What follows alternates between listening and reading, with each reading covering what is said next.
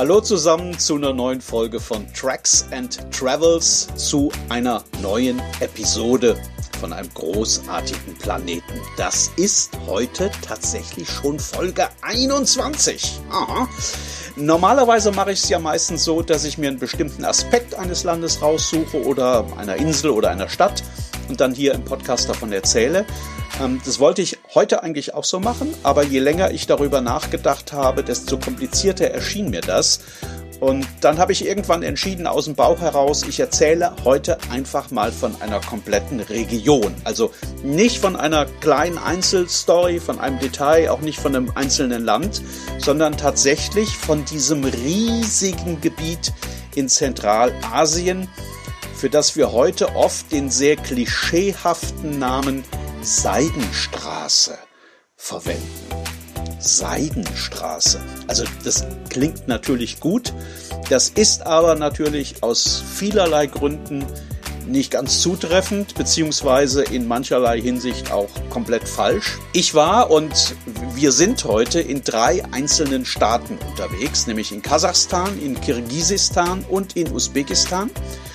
Ähm, und zu diesen drei Ländern einfach Seidenstraße zu sagen, das ist natürlich Quatsch und das wird den Ländern natürlich auch überhaupt gar nicht gerecht. Ich mache das jetzt trotzdem mal, weil ich gar nicht heute auf die aktuelle Situation in diesen drei Ländern eingehen werde. Ich habe auch ehrlich gesagt von diesen drei Ländern nicht viel Ahnung. Ähm, ich mache das, weil ich ein bisschen was von früher erzählen möchte. Von den Zeiten, in denen hier tatsächlich gewissermaßen der Mittelpunkt der Welt lag. Und davon, was man heute noch von dieser Epoche finden kann, wenn man in Anführungszeichen an der Seidenstraße unterwegs ist. Ich bin Stefan Nink. Ich reise seit vielen, vielen Jahren beruflich durch die Welt, schreibe darüber ähm, Essays, Kolumnen, Reportagen, ganze Romane, alles Mögliche. Ähm, den Podcast hier gibt es noch gar nicht so lange. Den gibt es erst, ich glaube, seit dem vergangenen April, also seit Corona. Und ich hoffe, dass ich noch viele, viele, viele Folgen, viele, viele Episoden produzieren kann. So, seid ihr bereit? Dann los. Hier kommt die neue Folge von Tracks and Travels. Episoden von einem großartigen Planeten. Und in der neuen Episode geht es in das Herz Zentralasiens, in die Länder mit dem Stan am Ende, nach Kasachstan, nach Usbekistan und nach Kirgisistan. Und bevor wir da zusammen viele, viele hundert Kilometer gemeinsam unterwegs sind, lasst uns uns gerade mal da vorne hinsetzen für eine Minute auf einen dieser Felsen da vorne. Ja, genau, da, da hinten, diese Felsen da an dem großen alten Turm. Da setzen wir uns kurz hin und dann erzähle ich euch ein bisschen was über unsere Reise.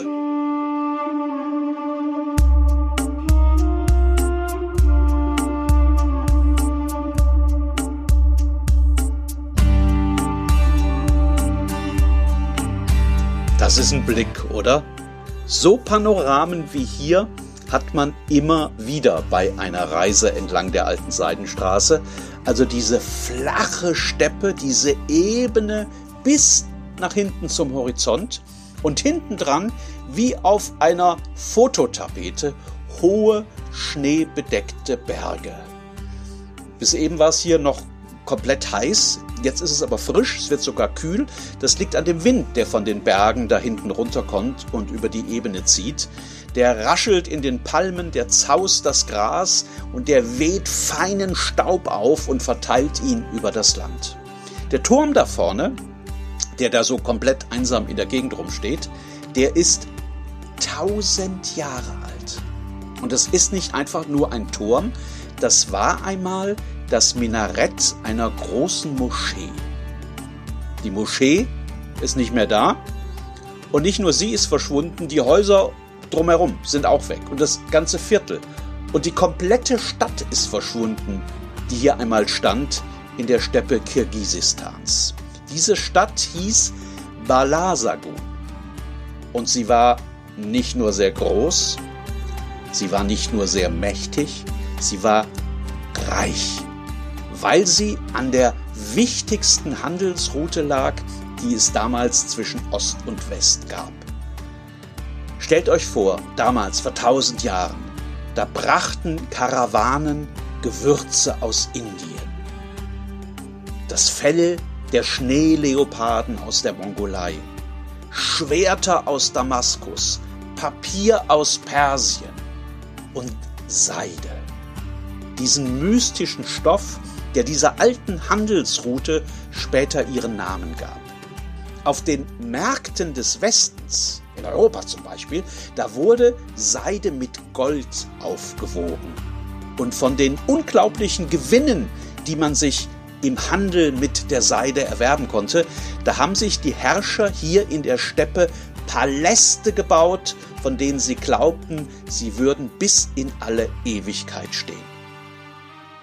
Na, jetzt sitzen wir hier auf unserem Felsen und nichts ist geblieben von der Stadt Balasagun bis auf den Turm da vorne. Noch nicht mal der Name ist geblieben. Balasagun, das kennt heute niemand mehr. Irgendwann wurde die Stadt zerstört, irgendwann verfielen ihre Mauern zu Staub, irgendwann waren auch ihre letzten Reste vom Winde verweht. Nur der Turm da vorne, der Turm der großen Moschee, der steht bis heute. Der erragt in den Abendhimmel, sieht so ein bisschen so aus, wie ein mahnender Zeigefinger, als wolle dieser einsame Turm daran erinnern, dass nichts unter der Sonne für immer währt.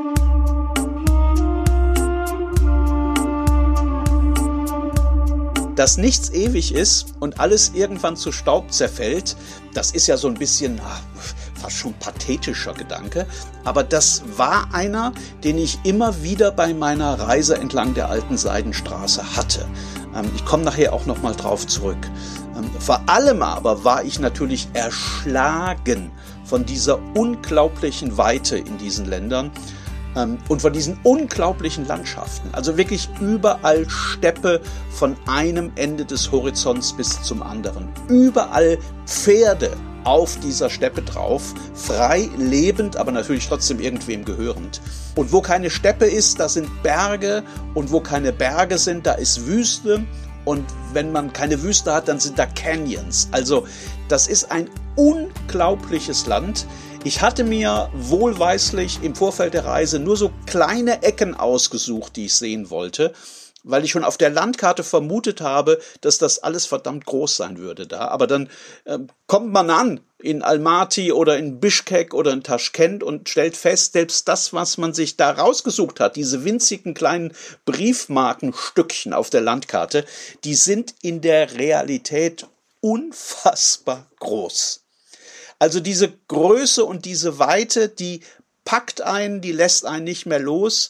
Der ist man immer ausgesetzt. Selbst wenn es dunkel ist, kann man das nicht fassen, was für ein sternenzerstoßener Himmel sich da über die Steppe, über die Wüste oder über die Berge ausbreitet. Ein Himmel so unermesslich groß, als, als wolle er den Menschen mit jedem seiner kleinen Lichtpunkte daran erinnern, wie winzig der Mensch dort ist und wie bedeutungslos.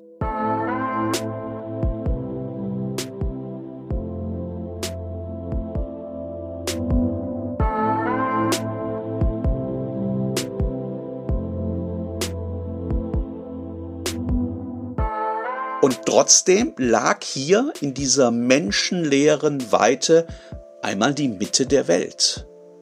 Also damals in der Hochzeit der Seidenstraße vor ja, 1000 Jahren plus minus paar Jahrhunderte davor oder danach. In dieser Zeit hat der Handel mit Seide und, und vielen anderen Gütern in dieser Region aus kleinen Käffern wirklich prosperierende Metropolen gemacht. Und die Herrscher dieser Städte, die haben sich gegenseitig angespornt über Jahrhunderte. Jeder wollte größere Bibliotheken haben. Jeder wollte schönere Moscheen bauen. Jeder wollte noch größere Marktplätze anlegen.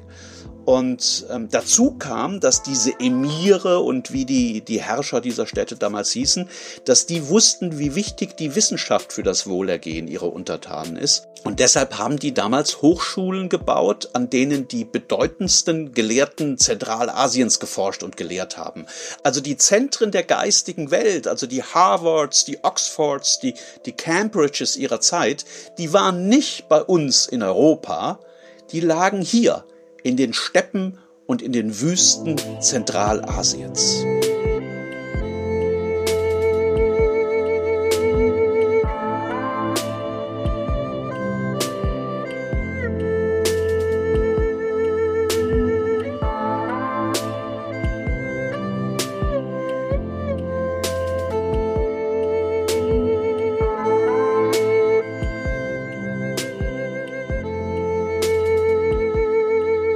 All das liest man natürlich vor einer Reise an die Seidenstraße. Und trotzdem war es bei mir so, dass ich überwältigt war von den letzten Spuren und von den Überbleibseln dieser Epoche, die man noch sehen kann. Also ähm, nehmen wir mal eine Stadt, nehmen wir mal Bukhara, das liegt in Usbekistan. Ähm, das hat eine Altstadt, die komplett zum UNESCO-Weltkulturerbe gehört, weil da kein einziges neueres Gebäude steht. Also alles, was da ist in dieser Altstadt, ist Jahrhunderte alt. Moscheen, Gassen, Mausoleen, die Basare, ähm, die Karawansereien zum Beispiel. Das waren ja früher so eine Art Motel, glaube ich, kann man das sagen. Also für Karawanen. Ähm, in eine Karawanserei konnte äh, der Mensch und das Kamel beziehungsweise die Pferde mit rein und haben da alle ein Plätzchen für die Nacht gefunden und Verpflegung. Heute sind diese Karawansereien in Bukhara fast alles kleine Hotels. Ähm, Zimmer um einen Innenhof herum angelegt und das sind Oasen. Also da ist es natürlich nicht so heiß wie draußen, da ist es natürlich nicht so laut wie draußen. Da kann man im Laufe eines langen Sightseeing-Tages immer mal wieder für ein paar Minuten zurück und, und, und durchatmen, wenn man von den Eindrücken draußen überwältigt worden ist. Und das, also das kann ich euch versprechen, das wird man dort permanent.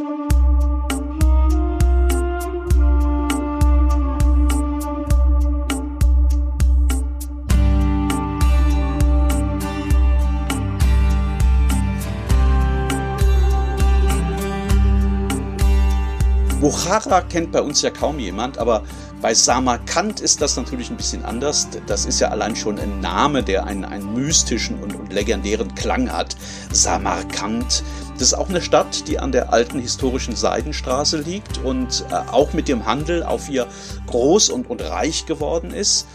Ich bin da am späten Nachmittag mit dem Zug angekommen und ähm, habe ein Taxi zum Hotel genommen und bin dann auch gleich ins, ins Zentrum weitergefahren, ähm, an den zentralen Platz von Samarkand, also vom alten Samarkand. Der heißt Registan. Und jetzt muss ich euch sagen, ich war anschließend so geflasht, dass ich bestimmt zwei Stunden gebraucht habe, um zu begreifen, wo ich eigentlich bin und was da eigentlich zu sehen ist. Ihr, ihr müsst euch einen einen gewaltigen Platz vorstellen, der nach einer Seite offen ist. Da gibt es eine ganz, ganz große Treppe, auf die man sich setzen kann. Und auf den anderen drei Seiten des Platzes stehen die größten und schönsten Moscheen, die ihr je gesehen habt. Als ich da ankam, ist gerade hinten dran die Sonne untergegangen. Das ist in, in diesen Ländern Zentralasiens immer ein Riesenspektakel. Also Orange, Karmesin, Zinnober, Rot, alles wird da durcheinander gemixt. Vorne wurde das Licht eingeschaltet, also die, die Straßenbeleuchtung für diesen großen Platz. Und ganz ehrlich, ich war, war so hin und weg und ich war so ergriffen von, von so viel Schönheit, die ich auch gar nicht erwartet hatte, dass ich mich da wirklich auf die Treppenstufen gesetzt habe und, und bestimmt zwei Stunden da sitzen geblieben bin und nur geguckt habe. Sonst habe ich nichts gemacht. Man hat diesen Registran mal den Petersplatz Zentralasiens genannt, habe ich später irgendwo gelesen. Aber ganz ehrlich, ich glaube nicht, dass es irgendwo auf der Welt eine Gebäudesammlung, also so ein Gebäudetriptychon gibt, das so toll ausschaut, das so wunderschön ist wie das am Registan.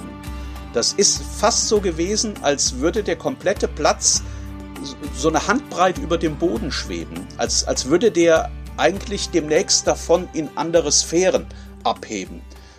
So in etwa muss man sich das vorstellen. Und das ging dann am nächsten Tag immer weiter. Samarkand ist voll mit diesen Orten, mit diesen Moscheen, mit Mausoleen, mit alten Universitätsgebäuden. Und wenn man mal tatsächlich genug davon hat und einen Tag sonst nichts weiter vorhat, dann kann man auch einen kompletten Tag damit verbringen, in Samarkand von Markt zu Markt zu stromern wo, wo wirklich alles verkauft wird, was man sich nur vorstellen kann. Also wirklich Handarbeitskitsch, ähm, Messer, äh, Gewürze, Lebensmittel, Plastik aus China. Irre, was es alles zu kaufen gibt dort. Und diese Leute, diese Händler, die da jetzt äh, gerade Handel treiben, jetzt auch, wo ich das erzähle, also jeden Tag, ähm, das sind natürlich die Nachfahren jener Händler, vor tausend Jahren die Städte wie, wie Samarkand so wohlhabend gemacht haben. Das ging damals, diese, diese Blütezeit, die war ziemlich lange, also das ging lange gut, so lange eigentlich, bis Kolumbus den Weg nach Amerika entdeckt hat und Vasco da Gama die Seeroute nach Indien. Ähm, daraufhin haben sich dann auch die Handelswege damals geändert und das ist sehr, sehr schnell passiert. Innerhalb kürzester Zeit plötzlich war Europa die neue Drehscheibe und in den Steppen und Wüsten Zentralasiens, da verschwanden Kulturen. Also man muss das wirklich so sagen, die verschwanden und die, die Städte versanken im Sand. Ähm, Städte, deren Reichtum, Macht und Einfluss lange Zeit so groß waren, dass man dort glaubte, nichts, aber wirklich nichts auf dieser Welt könnte denen etwas anhaben.